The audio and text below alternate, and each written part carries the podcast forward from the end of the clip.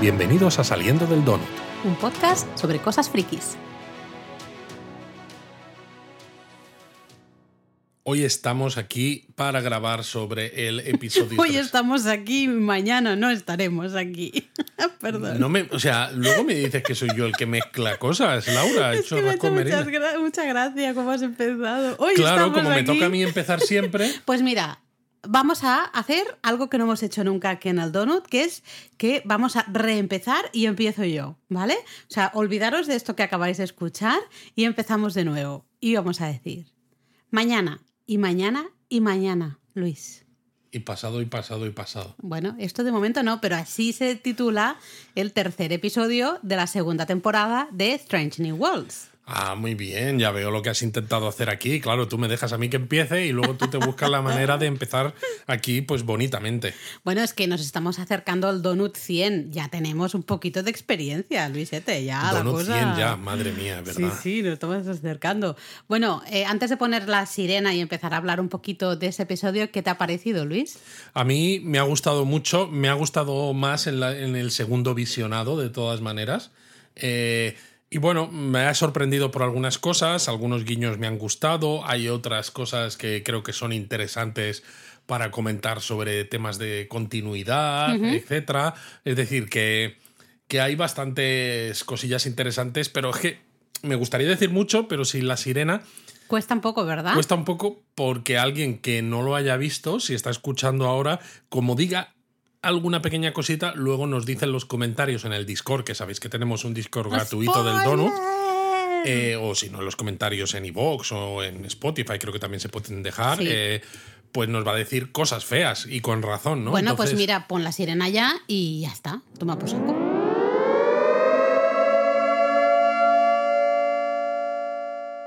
Pues yo, mira, como a mí ya sabes que no me cuesta mucho hablar sin sirena, o sea, yo soy de hablar post sirena siempre. Hola, este es el nuevo episodio del Donut. Ponemos la sirena. Eh, no, me, me gustó mucho, me ha gustado mucho este episodio, muchísimo. Creo que mm, a nivel de actuación muy guay, a nivel de historia muy guay. Eh, es de este tí- típico episodio cuando empieza que dices, bueno, ya estamos, líneas temporales, ¿no? Rollos de estos que gustan mucho. Bueno, en Star, Trek, se, son utiliza, clásicos. se utiliza mucho y generalmente eh, da mucho juego y da- eh, hay muchos episodios muy buenos utilizando precisamente los saltos temporales Exacto. y lo que se puede contar con ellos. ¿no? Y a mí me cuesta mucho, muchas veces, entender ciertas cosas de las líneas temporales y demás, ¿no? Em, pero este episodio me ha gustado un montón, aunque es hiper triste el final. Es muy triste, es O sea, un episodio en el que brilla mucho Christina Chong, la actriz que hace de Laan en Unien Singh. Eh, también está muy bien el actor que hace de Kirk, el Kirk de Strange New Worlds, que Hmm. Sí. vuelve a salir, lo habíamos visto en los trailers de la serie, pero lo que es curioso es que de nuevo, eh, como ya ha pasado en otros episodios y llevamos tres, Pike y alguna otra parte de la tripulación siguen saliendo muy pocos. Y en el caso de Pike, que es el, digamos, protagonista, sorprende un poco. Es Está- el único pero eh, que le encuentro a todo esto. Porque eh, eh, hacíamos broma, ¿no? Eric, que nuestro hijo me va diciendo, vamos a ver Pikey Pikey, le llamamos Pikey Pikey aquí en casa, Pikey Pikey, ah, Pikey Pikey, sabe que tengo un crush absoluto, eh, que Pike es, mm, que me encanta, y entonces, claro, termina el episodio y dices, pues Pike mucho, mucho no ha salido, sale un poquillo al final y así como de pasada. Y dices, hombre, eh, ya en el cuarto espero que salga un poco A más ver, Pike, ¿no? Es que eh, series de 10 episodios son complicadas. Son complicadas si lo que quieres es tener una tripulación que realmente tenga un poco de sentido eh, desde el punto de vista de la historia, que no sean simplemente comparsas del personaje protagonista, porque necesitas darles historias, necesitas que el público empatice con ellos. Y claro, pues a veces les tienes que hacer protagonistas de Tienes episodios. que dar tiempo, ¿no? Totalmente. En las bueno, series clásicas de Star ah, Trek perdón. había, había episodios en los que tenías a lo mejor mucho protagonismo de alguno de ellos, pero claro, estábamos hablando de temporadas, pues como en, Más en largas. The Next Generation, pues de 25 episodios, Sí. una cosa así. Entonces ahora cuesta un poco más tener un solo episodio dedicado a la Anne y un poco a Kirk, porque dices, es que Pike prácticamente no sale. Y claro, necesita ser él el que lleve un poco eh, la voz cantante, no porque el resto de personajes no sean importantes, sino porque al final es él el capitán de toda esa gente, ¿no? Es él, digamos, el aglutinador de, todo este equipo humano. De todas maneras, es que claro, Strange New Worlds eh, surge un poco de una manera extraña, entre comillas, porque claro, eh, a nuestro Pike, al capitán, le conocemos de Discovery, ¿no? Real, a este actor en concreto. De la segunda temporada de Discovery. De la segunda temporada de Discovery. Entonces ya, le, de hecho, la segunda temporada de Discovery, yo siempre lo dije, eh, para mí Pike fue lo mejor de la segunda temporada. Era como cuando, cuando decidieron. Bueno, es que en Discovery las dos primeras temporadas los capitanes eran muy buenos, eh, porque el Lorca de la primera temporada era muy bueno. Absolutamente. El Lorca en la primera temporada lo mejor y Paiga en la segunda lo mejor. Cuando decidieron hacer esta serie, yo aplaudí con las orejas, porque evidentemente dices, wow, queremos más Pike. Eh, claro, Pike ha tenido relativamente más desarrollo, ya le conocemos, como espectadores ya le conocemos un poquito más. Me gusta que se nos dé tiempo para conocer al resto de la tripulación. Em, y, yo creo que es importante, porque al fin y al cabo Pike todos sabemos cuál es su destino, ¿no? Creo que se dijo en uno de los episodios de esta temporada que más o menos quedan unos siete años hasta los sucesos que acaban con él pues eh, tan malamente herido, ¿no? Y que acaba teniendo pues eh, a Kirk como capitán de la Enterprise, pero claro, si tú ves cómo es la Enterprise de Kirk, está Spock de primer oficial, pero no está Laan, no está Una, no está Ortegas, no está bueno, en Venga ya dijimos, ¿no? En uno de los donuts que en la serie original salía durante unos cuantos episodios, pero está claro, creo, que van a tener que explicar también los caminos vitales de ciertos personajes para justificar por qué no continúan dentro de la Enterprise de una vez que pase lo de Pike, ¿no? Entonces quizás nos están dando también más información acerca de todos estos personajes para luego explicarnos eh, pues sus propias decisiones, porque unos se van hacia un lado, otros hacia otro. Yo también creo que es porque la serie quiere ser coral, no es que lo sea, sino que quiere serlo. O sea, ellos quieren ser una serie coral. Saben que tienen un personaje muy potente como Spike y dicen, vale, eh, Pike, o sea, es que es todo el mundo se siente atrapado por Pike, ¿no? Es un personajazo, el actor Aquí lo hace. te está pudiendo el crush, ¿eh? Bueno, me está pudiendo del todo, pero tengo razón. O sea, ahí es así. No, es mi, no soy yo fangirl aquí fangirleando, sino siendo realista. Eh, entonces, me parece que quieren, ¿no? Justamente el episodio anterior era una, para conocer un poquito más a una, con algunos detallitos de, de y, otros y ahora conocemos más a otra. A dos, ¿no? También, sí.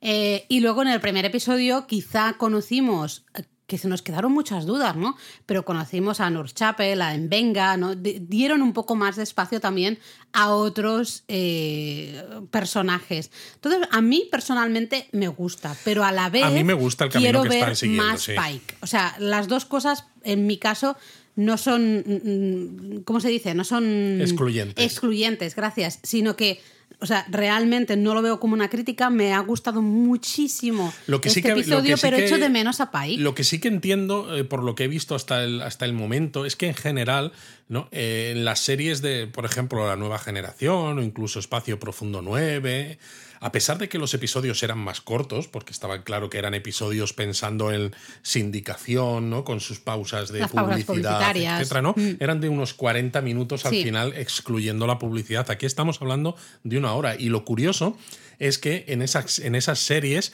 a veces había un par de tramas eh, concurriendo de forma paralela, mientras que aquí, eh, al menos en los que hemos visto, cuando la trama es una determinada, se dedica todo el, se episodio, dedica a todo el episodio a eso, ¿no? No, no hacen dos historias en paralelo, al menos de momento. Lo que por un lado conlleva que podamos conocer mucho más a los personajes protagonistas de dichas tramas, pero que también te deje un poco al margen a, otros y que, que, tardes un poquito en volver a conectar con ellos, porque no tienes prácticamente ningún momento dentro del episodio para hablar de esas cosas. Pero yo creo que es que a veces, si no, eh, las tramas deberían ser más simples, porque el tiempo es el que es, si te empiezas a dividir, ¿no? Tienes que empezar a quitar cosas para dar espacio a, por ejemplo, dos tramas diferentes, mm, puede ser que se te quede un poco demasiado simple. Eh, a mí, ya os, ya os digo, yo eh, este episodio me ha encantado, me ha gustado mucho, el anterior me flipó, este creo que está a la altura también. De momento, yo soy de la que el primer episodio que sé que hubo críticas un poquito así en Reddit, ¿no? He visto gente que no le gustó demasiado. Bueno, a mí me gustó fin. muchísimo.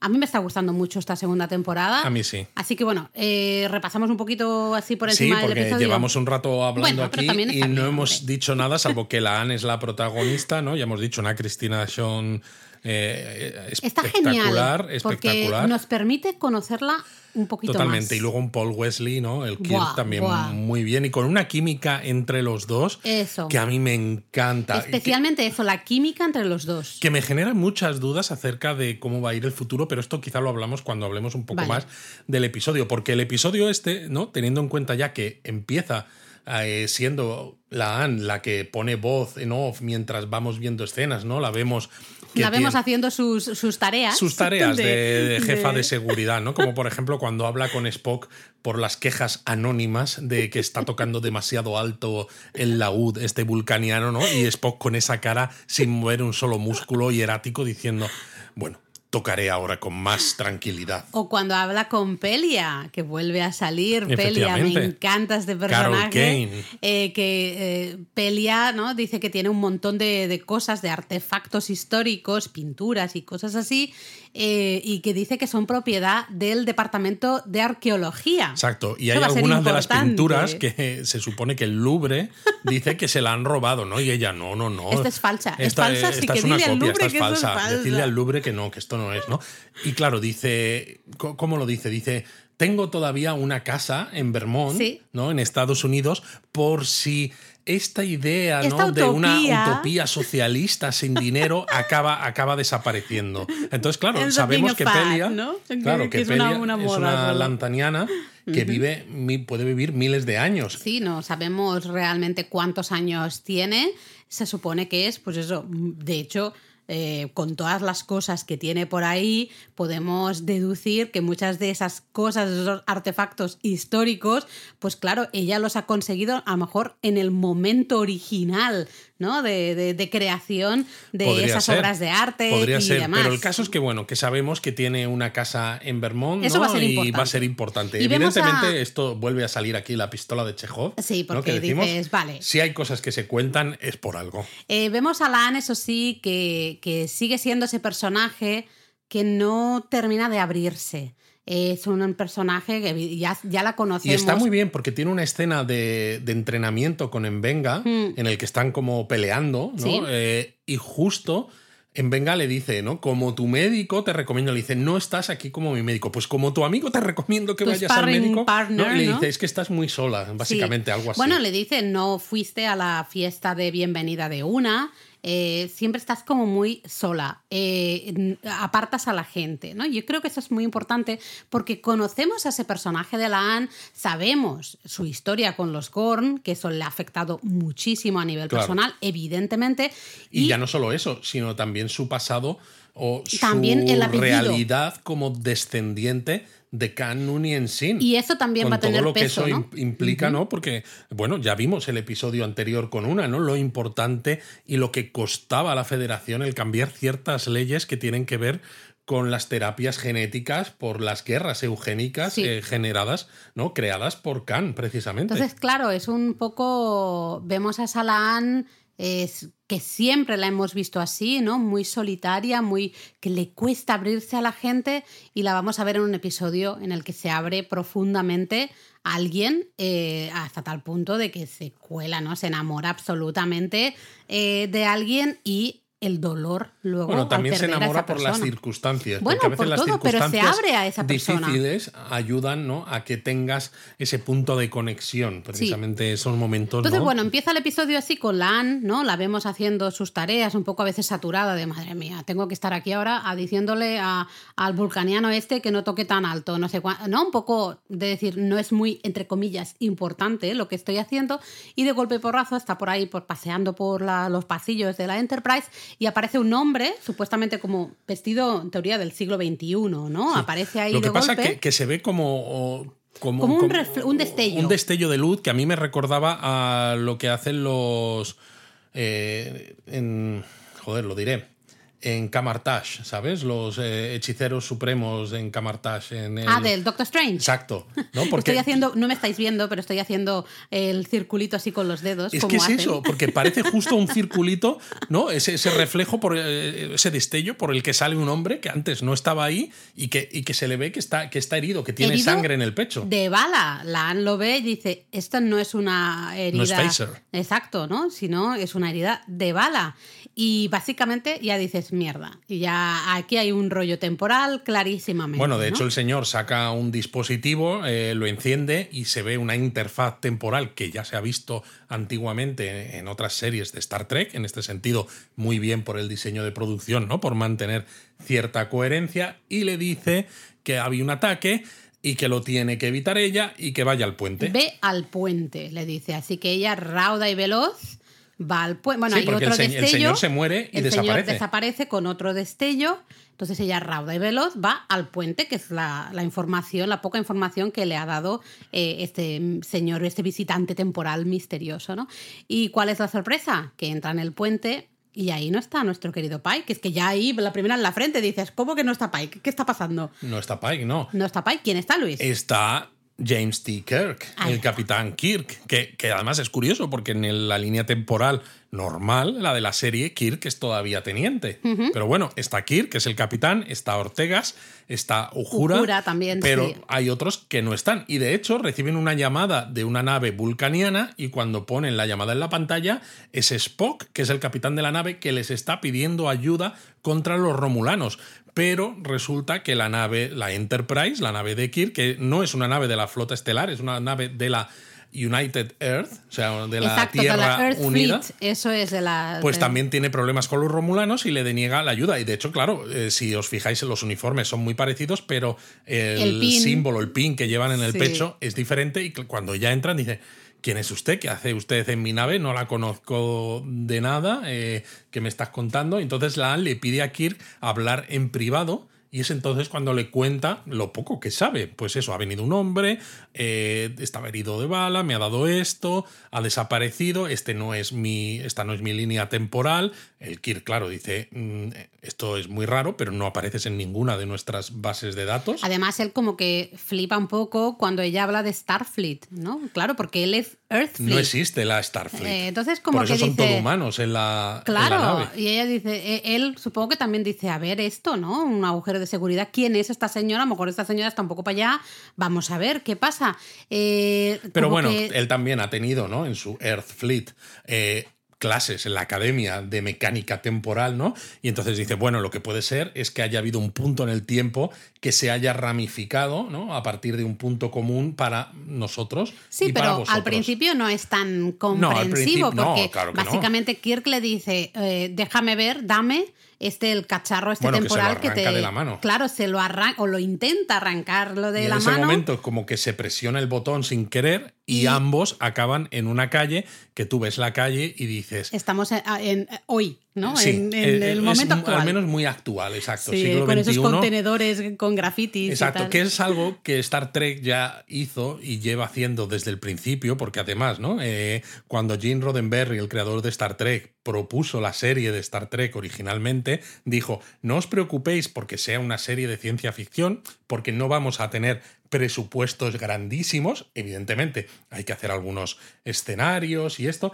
pero ya que estamos aquí donde la Paramount, vamos a poder hacer episodios donde usemos esos otros sets que ya están construidos, pues ya se le ocurrirá la manera de hacerlo, ¿no? Y Star Trek siempre ha utilizado Evidente. este tipo de historias de viajes temporales, pues para utilizar, pues eso, eh, vestuario que ya está hecho, sets que ya está he- están hechos, etcétera, y bajar muchísimo los costes. Bueno, y además es que así cambiamos un poquito, no es siempre todo en el puente, por ejemplo, en la propia Enterprise, eh, o tener que inventarte planetas diferentes, con, claro, en la Star Trek, tanto las originales clásicas, ostras, es lo que tú dices, es que el dinerete era el que era, entonces, bueno, de hecho hay algunos episodios de, em, The Next Generation que, ostras, la primera temporada daban un poquito de pena porque había una lucecita así verde al fondo y, ya está, y, cuatro piedras. O sea, era bastante triste, ¿no? Entonces, bueno, a, mí me, gusta, ¿no? Que se salgan, pum, les tenemos aquí en,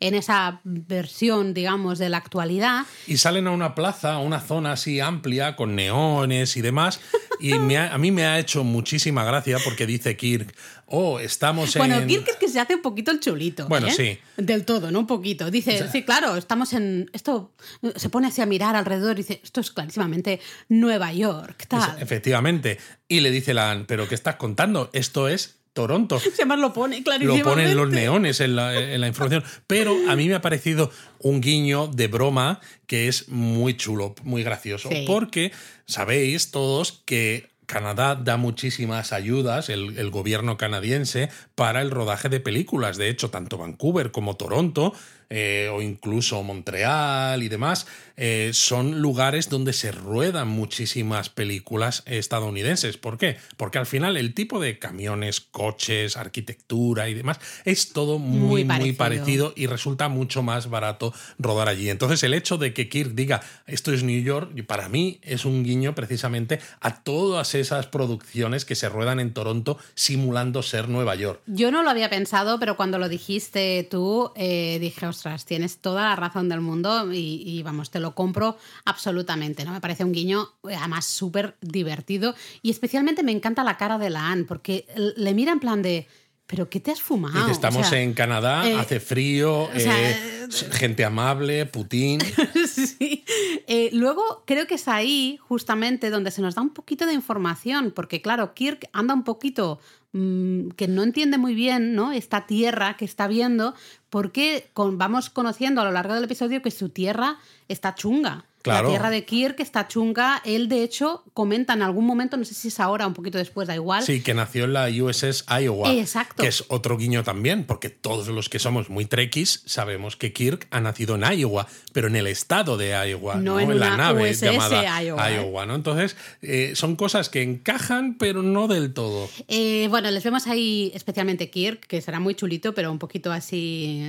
¿eh? Se empieza a temblar, dice, uy, qué frío hace aquí, ¿no? Y, la Anne. Tienen que ir a por ropa la es tremenda, ¿eh? está tremendísima en este episodio porque está siempre como cinco pasos por delante de... bueno, es una superviviente al final. Absolutamente, total y se demuestra, porque dice, vale, tenemos que encontrar ropa, se lo lleva a, un, a, una, tienda? que esto es una, justo una imagen que habíamos visto en, eh, en las promociones ¿no? de la segunda temporada, en el tráiler, que veíamos a Kirk ahí intentando volver a entrar por una puerta de estas... Una puerta giratoria. Giratorias. Y claro, ella le dice, no sabes utilizar las puertas giratorias, y él la mira y dice, soy del espacio. Soy del espacio. Del espacio ¿no? me Como diciendo, eh, con esto ya debería servir, ¿no? Como para justificar el que no sepa utilizar esto. Y el caso es que se meten en los probadores y es también muy gracioso porque salen de los probadores y están los dos vestidos exactamente igual. Han escogido la misma ropa exactamente igual. Entonces él dice, bueno, me cambio yo, ¿no? Se vuelve a meter. Se vuelve a meter. Eh, no sé si te fijaste que la Anne ya se fija ahí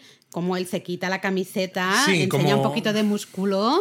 Y dice, uy, este, este señor, bueno, no está mal. No está mal esto, ¿eh? Si visualmente ya me está, me está bien, me está bien, ¿no? Eh, problema, no tienen dinero. Claro, porque ven a una señora pagar y cuando se dan cuenta, Kirk dice, oh, en este momento temporal se necesita moneda. Y entonces Kirk le dice, eh, ¿cuánto, ¿cómo de rápido eres capaz de correr? Pero la Anne es más inteligente. Mucho Toma algo que hay en la tienda, lo mete en una bolsa de una señora que justo se está a punto de ir y cuando la señora se va, evidentemente, pues las alarmas saltan de forma que cuando ellos pasan, pues aunque no se ve, pero es evidente que las alarmas van a seguir sonando, pero el guardia de seguridad no va a pensar que es por ellos, sino por lo que ya ha saltado de la señora. Eso es. Pero eh, les queda claro que van a necesitar dinero. Necesitan dinero para todo, para ya. Porque además tienen que buscar un sitio donde dormir. Eso, comida, dormir, todo eso. Entonces, Kirk ahí es por primera vez casi, ¿no? El que un poco toma la, voz cantante y dice, vale, déjame a mí, ¿no? Y le vemos jugar al ajedrez. Y empieza a jugar al ajedrez con diferentes ganar personas dinero. y a ganar, porque gana todas las partidas y va ganando, ganando, ganando, De hecho, ganando. es otro guiño porque le dice que, bueno, que a él le gusta mucho el ajedrez, pero que el ajedrez este bidimensional es un juego de niños, porque en la serie original a veces Bueno, le veíamos por- jugando por- para, para idiotas. para ¿no? Me idiotas, parece, sí. algo así. Le veíamos jugando el tridimensional con Spock, ¿no? De hecho, Sí. él menciona que necesitaría tener un oponente que fuera un poco mejor, ¿no? Que estuviera a la altura. que, que es justo también el guiño de que es que en ese en su en su timeline, en su línea temporal, Spock lógicamente no está en la flota porque es parte de la flota vulcaniana. Claro, claro. Eh, ahí es cuando compran con ese dinero que han ganado los hot dogs, también perritos los calientes. per- perritos muy divertido, ¿no? Como el, la fuerza a ella a comer, en plan de tienes que comer, o sea, tienes que comer porque si no, que mm, tenemos que, que ver que... Porque Es claro, están todo el rato pensando... Es divertido, pero al mismo momento también es. eh, permite unas reflexiones eh, potentes, porque al final se dice es aprovecha lo que, lo que tengas, ¿no? Porque no sabes. ¿Qué va a pasar después? ¿Qué va a pasar ¿Cuándo después? podremos comer? ¿No? ¿Cuándo, eh, qué, qué pasa? Porque están aquí, estamos ¿no? haciendo un poco una revisión de todo lo que van haciendo, pero en todo momento ellos están pensando cuál es el punto, cuál En es el que momento en el que la historia. exactamente cambia la historia, que es lo que eh, eh, la maquinita esta nos ha enviado aquí, Por algo. esta ciudad, en este momento de, ¿no? de la historia, por algo. ¿no? ¿No, es en este momento cuando Kirk mira Sí. el horizonte y ve una puesta de sol y se esa, ¿eh? queda flipando? Y claro, la le pregunta, ¿no hay puestas de sol en tu tierra? Y él, claro, él no recuerda porque su tierra es tóxica eh, y tienen unas nubes tóxicas que dice que durarán mil años de todas las guerras y todo lo que, lo que ha habido. Yo creo que ahí Lan lo mira en plan de wow, ¿no? Eh, tremendo. Pobrecito. Porque claro, aquí vienen reflexiones que se van a dar justo al día siguiente. Pasan la noche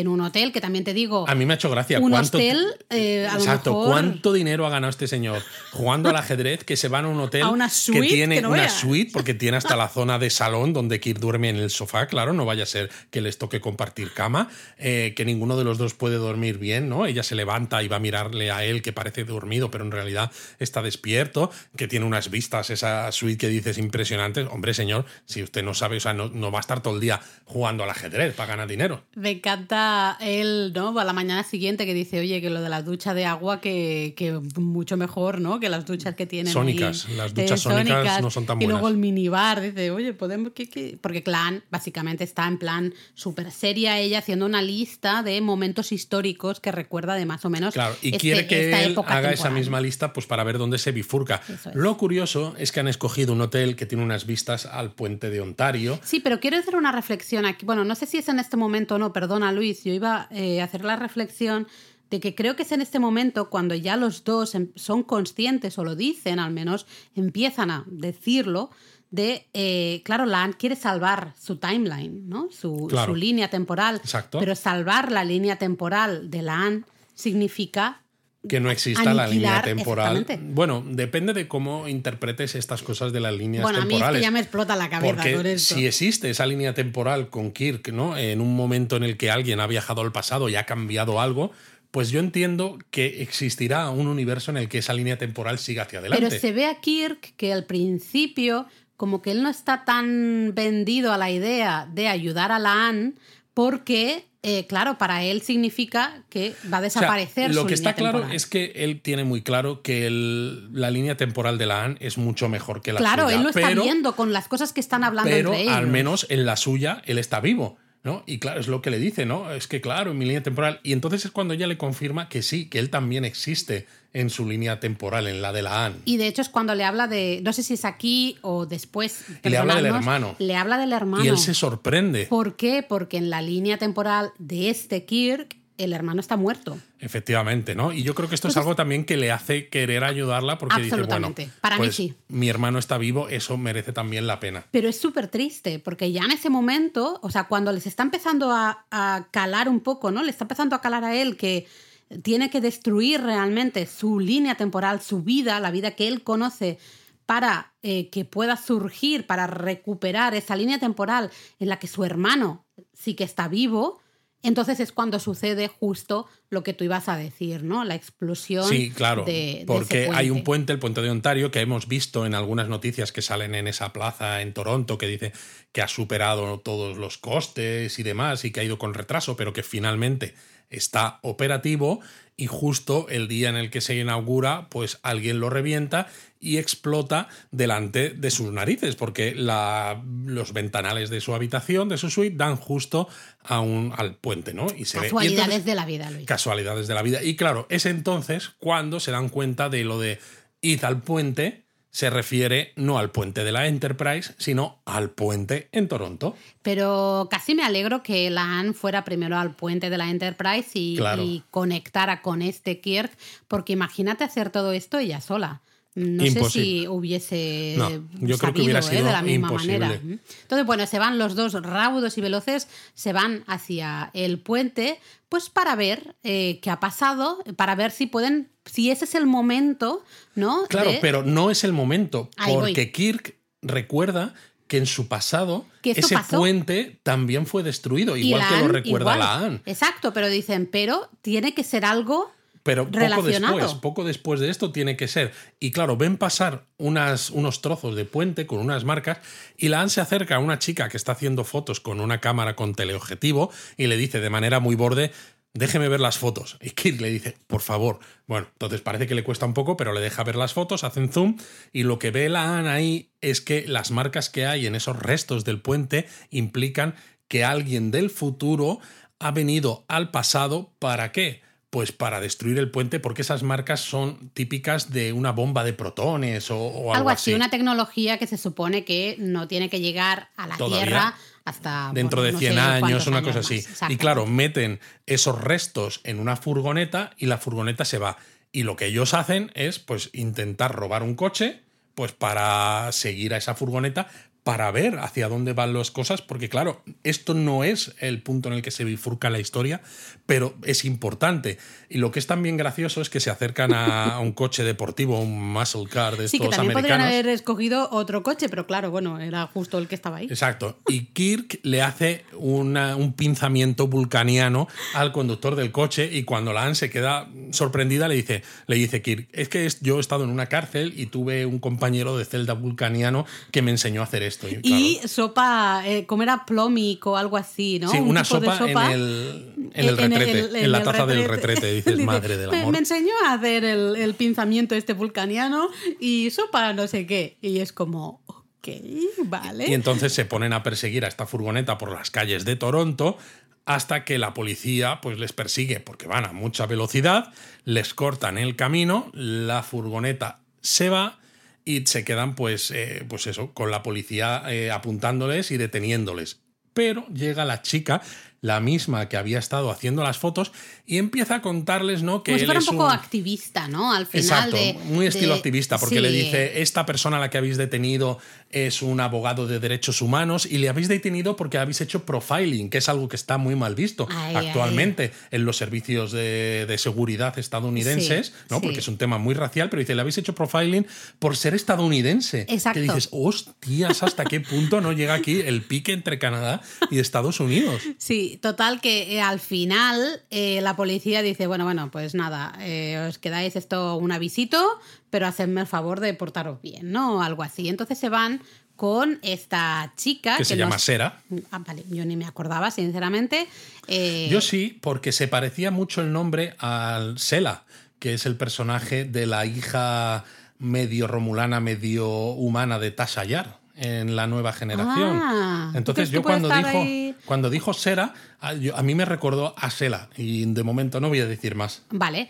Eh, bueno, ella dice, claro, ellos le preguntan, ¿no? ¿Por qué, por qué nos ayudas? Y al final ella dice, bueno, sois un poco desastres, pero estabais, eh, clarísimamente, estabais también eh, persiguiendo a la camioneta que se había marchado con Exacto. ese trozo Dice, de si de no hubierais hecho las cosas evidencia". tan mal, podríamos haber encontrado a dónde se la llevan. Y entonces ella empieza a contarles algo como que hay, eh, pues que tienen el miedo de la gente de arriba, ¿no? Señala hacia el cielo, ¿no? De extraterrestres, menciona. Sí, a ver, y dice, se- es se que hay alguien que nos está, eh, nos está poniendo un freno al desarrollo humano y es muy suena muy conspiranoica. Sí, se presenta un poco o la imagen que nos da es pues de persona que está totalmente perdida en, los expedientes X, ¿no? Y las fotos y no sé qué, no Claro, pero le empiezan a enseñar fotos a la Annie y a Kirk en un tablet y van pasando fotos y de repente hay una de las fotos que yo lo veo y claro, dices, hostia, esto es un pájaro de guerra romulano.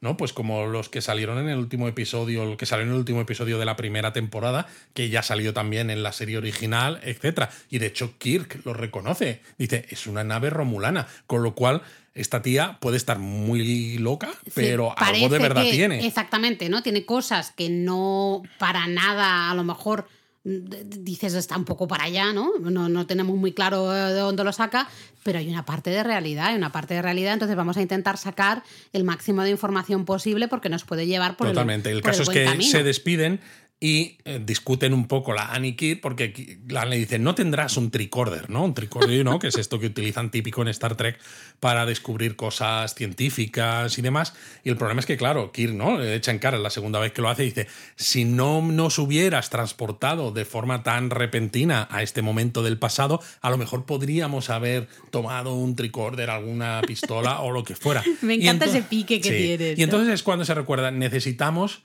eh, un ingeniero, ¿no? ¿Y dónde conoces un ingeniero en ese momento, ¿no? Dos siglos atrás, en el pasado. Y la han recuerda. se le, se le iluminan los ojos porque recuerda justo esa conversación. Con Pelia. Con Pelia, que decía algo de Vermont, del departamento de arqueología, ¿no?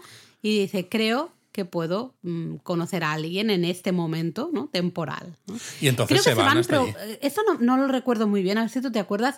Se van porque ya eh, están pensando en algo de un tema de fusión, o sea, del por qué porque van a pelear. Porque creo que se lo dije, se lo dice Sera también cuando está hablando con Una de sus teorías que tiene. Exacto. Un reactor de fusión. Que hay un reactor de fusión, ¿no? Que es algo, pues que, pues eso, importante. Tener, en cuenta que las naves de la flota estelar utilizan una reacción de antimateria para. Eh, para alimentar los motores, ¿no? Con lo cual ni siquiera se utiliza la fusión, eh, pero en este momento del siglo XXI parece ser que hay un reactor de fusión experimental y que está en Toronto, exacto. pero, no tienen la manera de saber, con un tricorder podrían saber dónde está ese reactor de fusión y seguramente sea el sitio donde se han llevado ¿no? pues estos restos del puente. Eso es lo que me faltaba. Entonces, claro, necesitamos a alguien que nos ayude a encontrar ¿no? la manera de encontrar este reactor y es cuando se marchan y consiguen, primero llegan a un sitio de Bueno, a mí esto, esto hay que decir, ¿no? ya que nos gustan los donuts,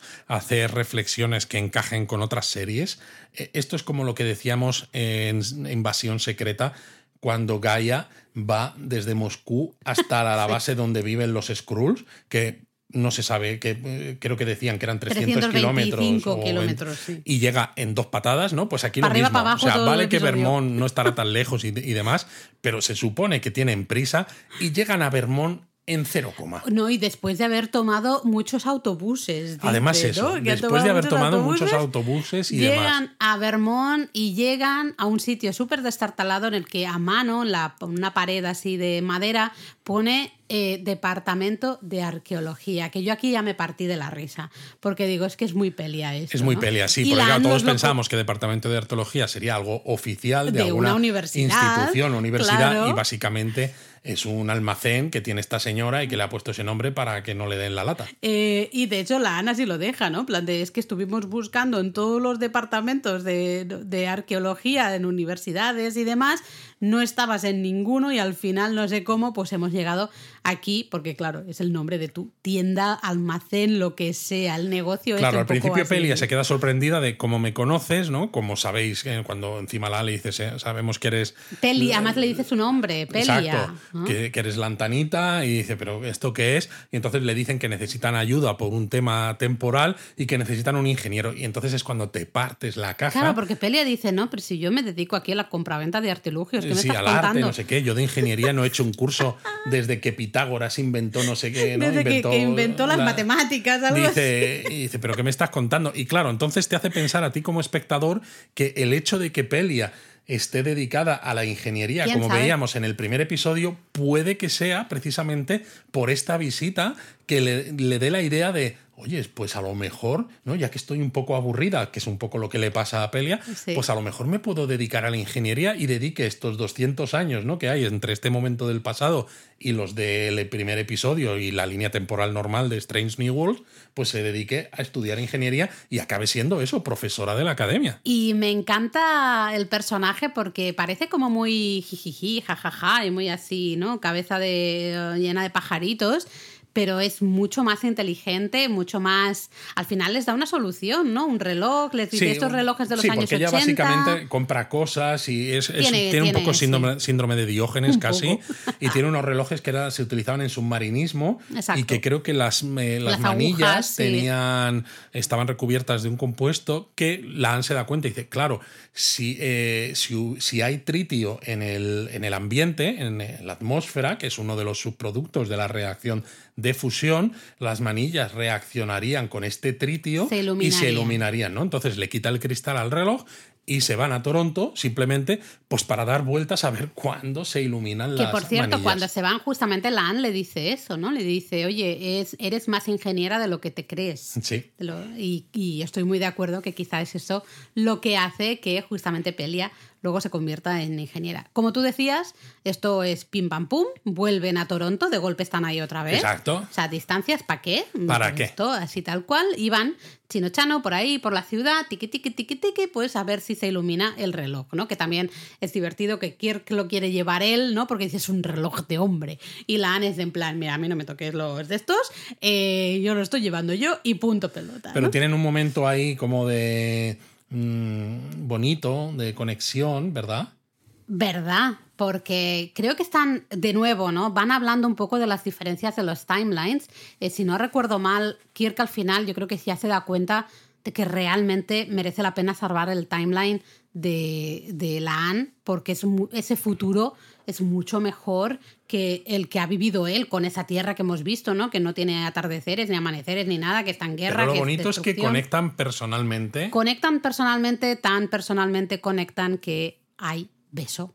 Hay beso. Hay Primero beso. de él a ella y luego ella con dudas, eh, porque dice, uy, me ha besado a mí, que yo soy muy solitaria y esto, y le devuelve el beso, que dices, oh my god. Y no solo eso, eh, recuerdo que la Anne le dice, ¿no? ya empieza a barruntar la idea de a ver si hay alguna manera de traerse a este Kirk de vuelta a su timeline. Es decir, la Anne se, se ha abierto en pero de, de una manera absoluta. Hasta que brutal. se da cuenta de que, eh, mirando el reloj, de que las manillas del reloj están iluminadas y dicen, oh, eso es que el reactor está aquí cerca.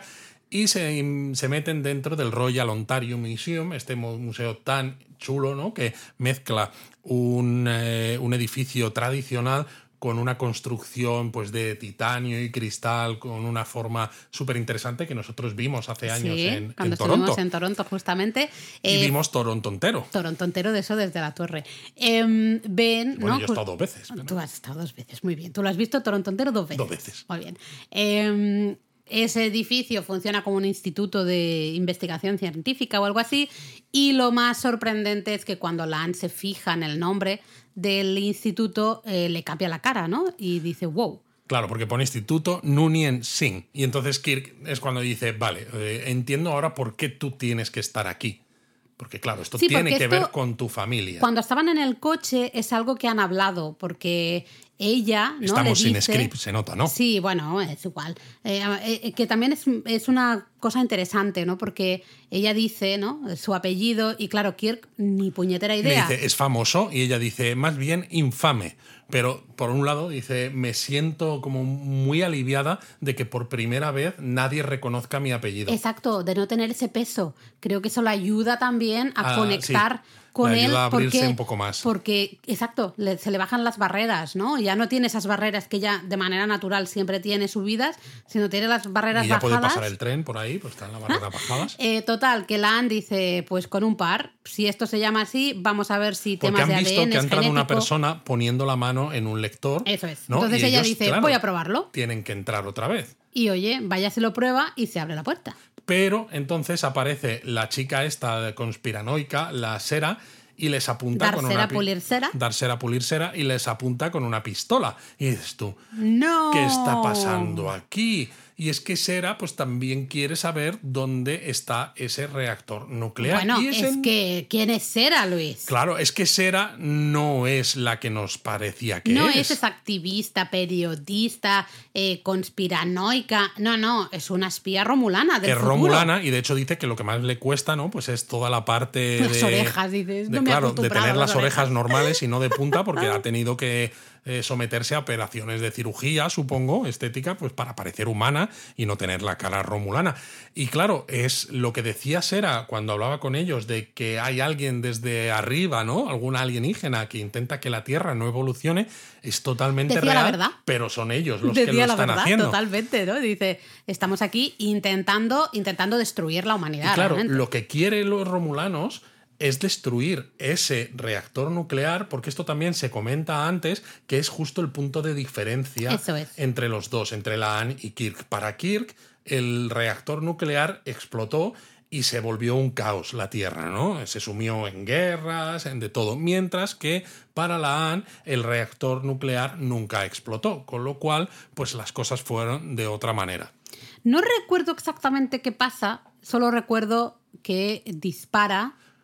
Bueno, Kirk la, la- Kirk empieza a tentarla, eh, pues a tocarle un poco las narices, eh, diciendo ¿qué vas a hacer? ¿Vas a disparar? Porque claro, Sera quiere que la Anne utilice su mano para abrir Ah, la sí, puerta. sí, sí. Eh, ella dice que ni de coña, evidentemente. Eh, y Kirk le dice, si disparas, van a saltar todas las alarmas y va a estar todo lleno de guardias de seguridad. Y entonces vemos a Sera que dispara y vemos, porque la cámara enfoca, ¿no? Un primer plano, vemos la cara de Kirk de sorpresa y de medio dolor hasta que Kirk cae al suelo porque le ha pegado un tiro. Y vamos, se muere. Básicamente le pide a la Anne que salude a su hermano, ¿no? Algo así. Hay un momento como de nuevo de, ostras, me gusta mucho más tu futuro porque mi hermano está muerto. Es muy importante para él. Y se muere. Y se muere. Y claro, dices, Y "No". efectivamente las alarmas empiezan a sonar, tal como había dicho Kirk. Eh, Sera o fuerza a la Ana que abra la puerta con su mano, porque está claro que detecta el ADN, no solamente las huellas dactilares. eh, y como ella es una Nunien Sin, pues tiene ese ADN. Entonces, y recordemos que en el episodio anterior, cuando hablaba la Anne con la abogada de una, Hmm. le dijo: Es que, claro, mantengo todos los, los cambios Sí. genéticos de mis ancestros. Que la abogada le dijo, además, tienes que pensar esto no es culpa tuya y no es algo malo.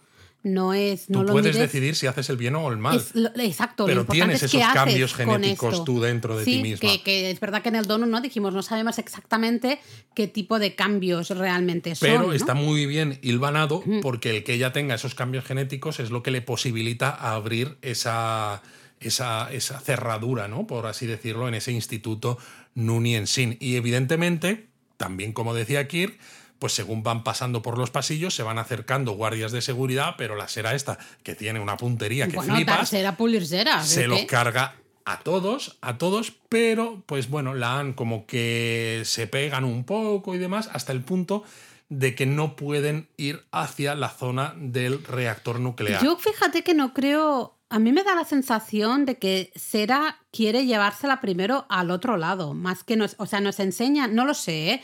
nos enseñan, ¿no? Justamente eh, eh, eh, que pone reactor, ¿no? Algo así hacia la derecha. Claro, pero y como, como tema se han activado las la alarmas, no pueden pasar hacia el reactor. Vale. Con lo cual, Se- Sera ya no puede utilizar el plan original, que es lo que da lugar a la línea temporal de este Kirk, que es eh, poner una bomba o, bueno, o hacer que ese reactor ¿no? entre en, pues no lo sé. que En se- ebullición. Sí, que- en overload, ¿no? Que tenga una sobrecarga y explote. Y entonces ve los carteles, eh, pone la zona de, Genético, algo de genética, sí. y entonces se van para allá y le dice, bueno, esto es el plan B, ya que el plan A no podemos hacerlo, nuestros ordenadores ¿no? han establecido que en caso de no poder hacer esto, vamos a hacer un plan B que también nos va a venir bien y de repente llegan a una puerta donde está escrito en la puerta Can. Eh, con unas letras y unos dibujitos que nos indican que ese can es un can niño, es un can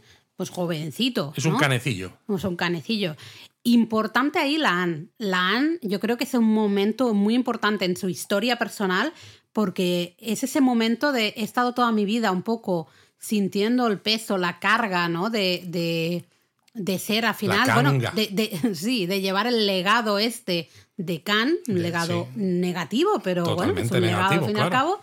Eh, y creo que en ese momento como que se da cuenta de, no, vamos a ver, me lo podría, o podría dejar Esto que es esta como lo que se dice cargue, siempre, ¿no? ¿no? ¿Qué harías si pudieras, eh, no sé, viajar al pasado y te cargarías a Hitler de niño? Mm.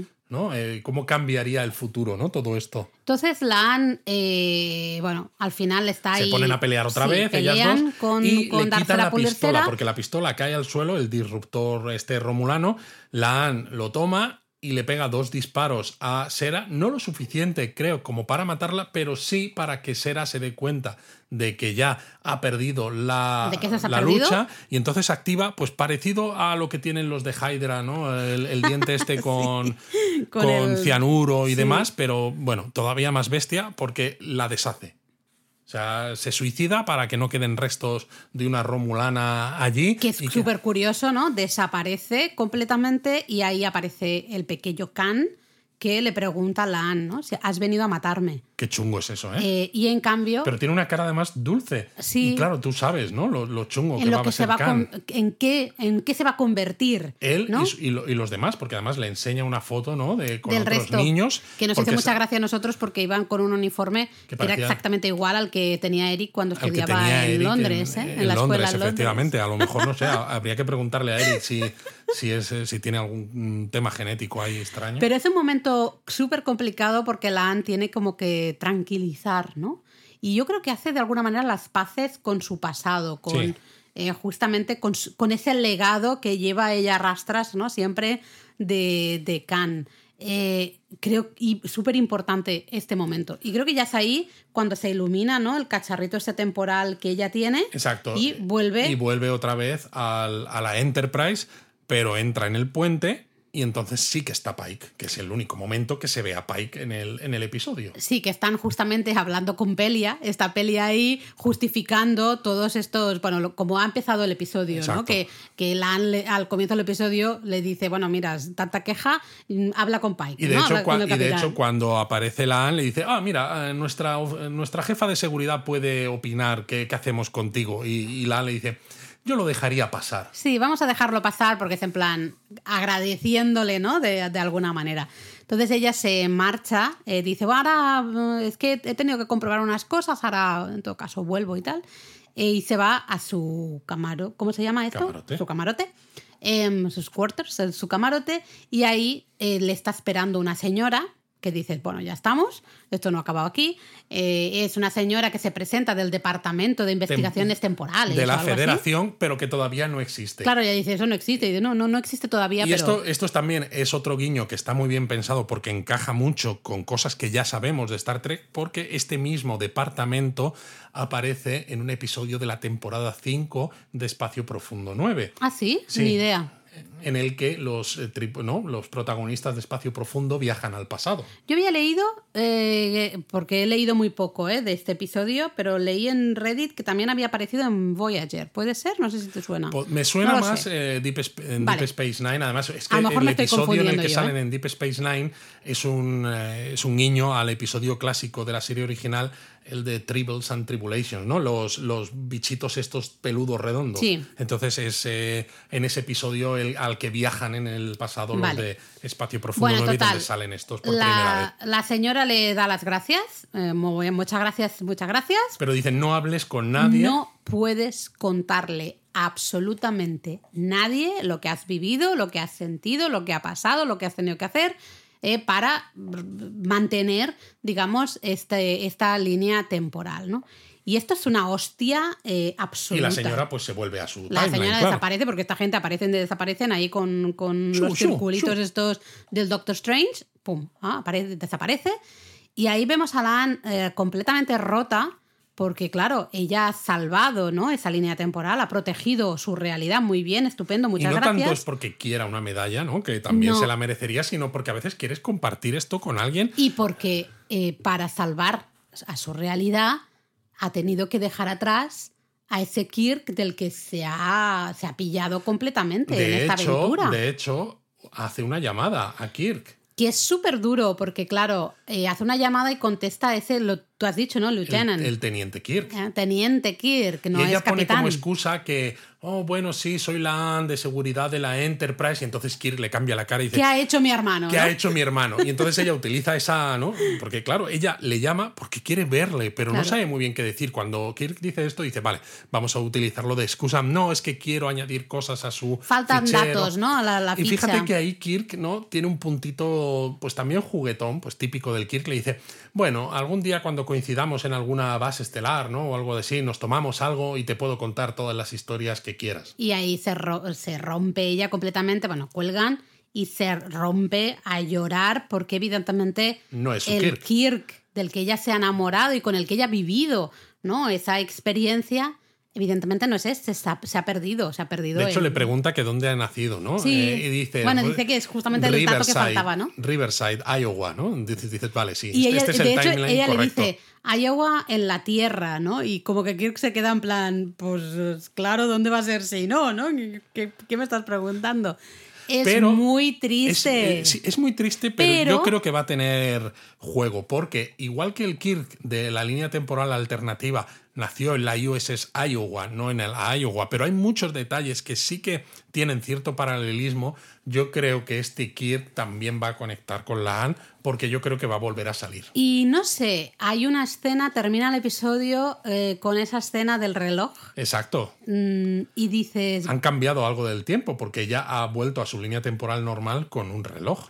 eh, vamos a ver, ¿no? Vamos a ver si sucede. Yo quiero, de verdad, eh, lo, lo has dicho tú al inicio, la química entre estos dos, maravillosa. O sea, Lo que yo pasa estaba... es que esto presenta muchas dudas, porque claro, Kirk en la serie original, que no me acuerdo ahora del título del episodio, Semillas de no sé qué, eh, se encuentra con la nave SS Botany Bay que es la que tiene en animación suspendida a Khan y a sus, eh, bueno, a sus secuaces, que al principio los despiertan pensando que no pasa nada y intentan tomar la Enterprise, ¿no? Hasta que los vuelven a. que los mandan hacia SETI Alpha 5, ¿no? Que es lo que sale luego en la película Star Trek 2, La, la ira de Khan. Entonces, lo que a mí me sorprende es que si Kirk va a tener algo de relación con la Nunien Singh, eh, ¿cómo puede ser que luego cuando se encuentre con Khan en el espacio no tenga ningún tipo de recuerdo acerca de ese apellido? Porque no es nada común. Vamos a ver qué sucede, vamos a ver si realmente hay algo, esta relación se va a explorar más o se nos queda aquí. No lo sé, está. veremos. Por cierto, hay que decir que nos lo comentaba Jaime en el Discord, ¿no? Que dijéramos claramente que no tiene nada que ver Khan Noonien Singh Ah, con Noonien Song. Noonien Song es el creador de Data eh, y Khan Noonien Singh es este superhombre, ¿no? Modificado genéticamente, que es el que da lugar a las guerras eugénicas antes de la Tercera Guerra Mundial y se lía parda. Eh, entonces son cosas diferentes, aunque el nombre proviene de una misma persona, eh, que era alguien que conoció, no sé si en la Guerra de Corea o algo así, precisamente Gene Roddenberry. Ah, ok. Eh, en la parte C de Nunien, ¿no? Especialmente, que es la parte parecida. Es verdad que eso puede generar Pero eh, no tiene, confusión. no tiene, nada, que, ver. que ver. También hay una cosa curiosa que tiene que ver con, el, con las líneas temporales, porque en un momento del episodio, ¿no? Sera, cuando todavía no sabemos que es Romulana, le dice eh, a Kirk y a Laan que tanto viaje en el tiempo y demás ha hecho que la línea temporal se confunda un poco, ¿no? Que el tiempo tiene como una manera de autorregenerarse, pero que ha habido cosas que están tardando en pasar y que ella lleva 30 años esperando, ¿no? Eh, como 30 Es años perdidos en la Es Tierra. verdad. Esto es muy importante y lo reconoció además el propio Alex Kurzman, ¿no? El productor ejecutivo de todo Star Trek en, en Paramount, porque claro, en, en la, en la línea temporal original toda la historia de Khan y las guerras eugénicas ocurre en la década de 1990 y la Tercera Guerra Mundial es después, que ocurre hacia mediados del siglo XXI, ¿no? Y para 2063, que creo que es el primer contacto, ya ha acabado. Lo que hacen aquí, eh, en este episodio de Strange New World es modificar el canon o sea, llevárselo hacia adelante, ¿no? Posponer Como retrasar un poco. Efectivamente, posponer y retrasar todos estos hechos a propósito. ¿Por qué? Porque también lo explicaban. Dice, eh, si estamos hablando de cosas del futuro y de cómo los personajes, ¿no? Con su manera de actuar, pueden resolver ciertos problemas, ¿no? y, queremos que la serie sea también, ¿no? Eh, lo que hemos dicho a veces, que sea inspiradora, ¿no? Inspiradora de ese futuro en el que, aunque haya problemas, se puede trabajar juntos y se puede ser mejor. No tiene ningún sentido que hechos tan importantes hayan ocurrido pues hace 30 años en el pasado, ¿no? Entonces tiene más sentido que todavía no hayan ocurrido porque así están por delante y podemos contar historias que nos lleven hacia, hacia eso, ¿no? Entonces, justo encuentran la excusa con estos momentos temporales que sí, el tiempo, ¿no? Lo que es la línea temporal se intenta reajustar, pero va con un poco de retraso y entonces toda la historia de Khan, ¿no? Se ha pospuesto un poco y todavía no ha ocurrido. Mm. Eh, bueno, veremos qué pasa en el episodio 4. ¿Quién será el protagonista del 4? ¿Será Pike ya o no? digo yo, digo yo. ¿Quién sabe? ¿Quién sabe? A ver, yo creo que. Yo creo, o sea, viendo, recordando los trailers. Es que no eh, recuerdo mucho de los sé trailers. Sé que está el, episodio, ¿no? De que es los cameos de los chicos de Lower Decks. Sí, pero ese creo que es el episodio 9. Creo que es el 9, pero mm. luego viendo el tráiler hay alguna escena en la que Kirk aparece en la sala del transportador y la Anne le mira con una carita que una luego los ve a los dos y dice, pero ¿qué pasa aquí? energía? Exacto, con lo cual eh, está claro que va a volver a salir Kirk, pero no sabemos ni cuándo ni cómo. Ay, qué emoción. Yo quiero más Kirk y Lan, por favor. Eh, qué bonitos son. No se pueden haber perdido en el espacio temporal. Queremos más Kirk y Lan, así que por favor, señores de Star Trek, denos más Kirk y Lan, denos también más Pike, denos más de todos.